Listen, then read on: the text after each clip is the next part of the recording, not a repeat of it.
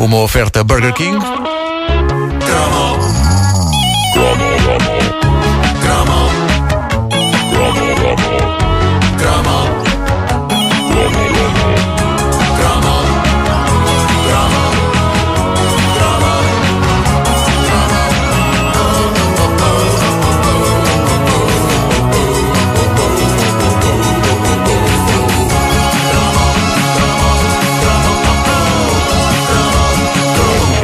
Sejamos sinceros, hoje em dia não lembraria a ninguém chamar a uma série televisiva familiar Pipi das Meias Altas, porque soa de forma inquietante a um filme para adultos.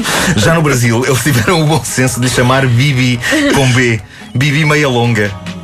Bibi Meia Longa parece o nome de um travesti.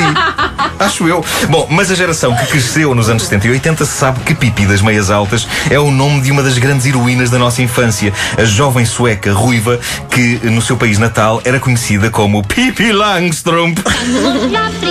Pipi foi criada pela escritora sueca Astrid Lindgren e surgiu sob todas as formas na década de 70. Livros, cadernetas de cromos, séries de televisão, filmes e digamos que foi a maior e mais bem-sucedida exportação da Suécia do pré-IKEA. Uh, a encarnação mais popular de Pipi e aquela que todos recordamos com mais entusiasmo é, sem dúvida, a série de televisão interpretada pela jovem e espevitada Inger Nilsson. E agora pergunto, querem sentir-se velhos? Querem? Vamos a isso. Então tomem lá este pedaço de informação. Inger Nilsson, a Pipi, que acompanhou as nossas infâncias, fez há uns meses 50 anos de, de vida. Bem. A miúda. 50 anos, pumba, já está. Estamos ou não estamos velhos? Pois Acho inquietante. Aquilo de facto não era possível hoje, porque. eh, E a música? É verdade. Pipi meias altas, pipilota para os meninos sou. Pá, não era possível. Pipi passava na RTP aos domingos à tarde e, apesar do seu ar terra a terra, ela envolvia-se em aventuras épicas, já que era uma petisa com uma força invulgar. Numa das aventuras de Pipi, que deu origem a uma longa-metragem, a jovem eh, Pipilota Victualia Rulgardina Krimsnita Efraims Dotter O que é que foi isso? Isto é, de acordo com a obra, isto era o nome completo da personagem.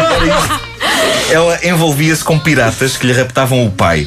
Ora, isto não era o tipo de coisa que acontecia todos os dias a uma jovem. Mas Pipi, nos anos 70, defrontava piratas e daqueles à antiga, com lenços na cabeça e pala no olho. Era uma coisa, como toda a gente sabe, ainda havia com fartura nos anos 70 por esse mundo fora. Uma pessoa não podia tomar banho à costa da caparica que eh, corria o risco de ser raptada por um indivíduo mal encarado com um papagaio ao ombro.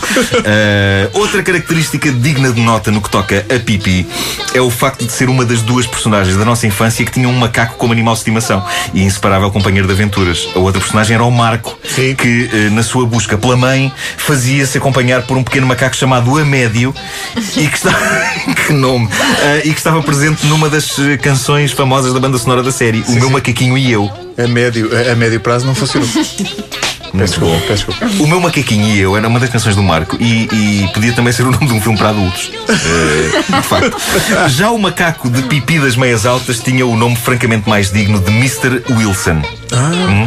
A presença de símios em programas de televisão só voltaria a fazer-se sentir em grande no tempo do Big Show 5, em que eh, a esta galeria de, de macacos ilustres se junta o macaco Adriano. Ora, ao pensar em pipi, eu. Esta frase é muito Esta estranha. Esta frase. Fora do contexto é muito estranha. Uma pessoa que liga ao rádio agora e diz, Exato. "Ah, pouca pipi vergonha." das meias altas. Vou ficar a ouvir. Seus tarados. Bom, ah, ao pensar em pipi, eu constato que eu sempre fui um pinga-amor. Eu mesmo com 6 ou 7 anos de idade, eu era um pinga-amor. Pipi das meias altas é capaz de ter sido o primeiro sex symbol da minha vida. E era para casar? Eh, eu não, eu, para já não sabia o que era sexo. Eu podia ser o sex symbol, mas eu não fazia ideia do que era sexo. Para casar, pá, não faço. Eu tinha inveja dos amiguitos da pipi. Eu queria ser o Tommy. Frustrava-me que nenhuma das minhas coleguinhas da primária tivesse tranças como a pipi. Possivelmente as tranças mais gigantescas e descontroladas da história da televisão. E claramente difíceis de fazer. Não para os suecos, claro, porque eu acho que os suecos sabem fazer tudo facilmente porque tudo lhes é ensinado em folhetos tipo IKEA.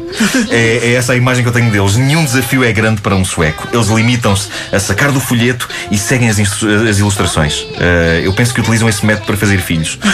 O homem e a mulher despem-se, sacam imediatamente do folheto branco. Isto introduz-se aqui e coloca-se isto ali. Enfim, eu sou fã, sou fã da Suécia. Eu- E é assim que nascem os bebés da Suécia. Sim, claro. estou- Ah, e pronto, e depois nascem filhos, passado nove meses. Ah, eu sou fã da Suécia e gostava de ter nascido sueco, não só para conhecer a Pipi, mas porque tenho esta imagem mítica na cabeça de que tudo funciona bem à primeira na Suécia e com uma grande calma, como nos filmes do Ingmar Bergman. Bom, como não podia deixar de ser, Pipi teve direito à sua própria caderneta de cromos em Portugal, magnífica caderneta, em que cada cromo era um fotograma do filme Pipi e os Piratas. Há um excelente blog português chamado Santa Nostalgia que tem alguns dados preciosos sobre esta caderneta de cromos da Pipi e eu já não me lembrava. Para já, adoro o nome da editora. Esta é uma coleção que, estranhamente, não foi lançada nem pela Disvenda, nem pela Panini, nem pela Agência Portuguesa de Revistas, mas sim por uma editora obscura que dava pelo nome de Casa Arnaldo. Casa Arnaldo é fantástico. A coleção era composta por 182 cromos, nada de mais, tendo em conta que havia coleções que chegavam para aí aos 400. E dentro da caderneta, de acordo com o autor do blog Santa Nostalgia, vinha um cupão. Não é tão anos 70, 80 este conceito do cupão. cupão, sim, sim. Recortar o cupão. Muito cupão mandei eu para basicamente todo o lado. Mas na caderneta vinha um cupão que dava direito a um sorteio onde se podia ganhar uma viagem à Suécia. Eu estava completamente esquecido disto, mas de repente fez-se luz na minha mente. Para mim, isto era mais do que uma mera viagem à Suécia, era uma chance de conhecer Pipi ao vivo. Mais uma vez. Bonita frase, bonita Mais uma vez frase, estamos a falar da pipi das meias altas, para quem só agora ligou.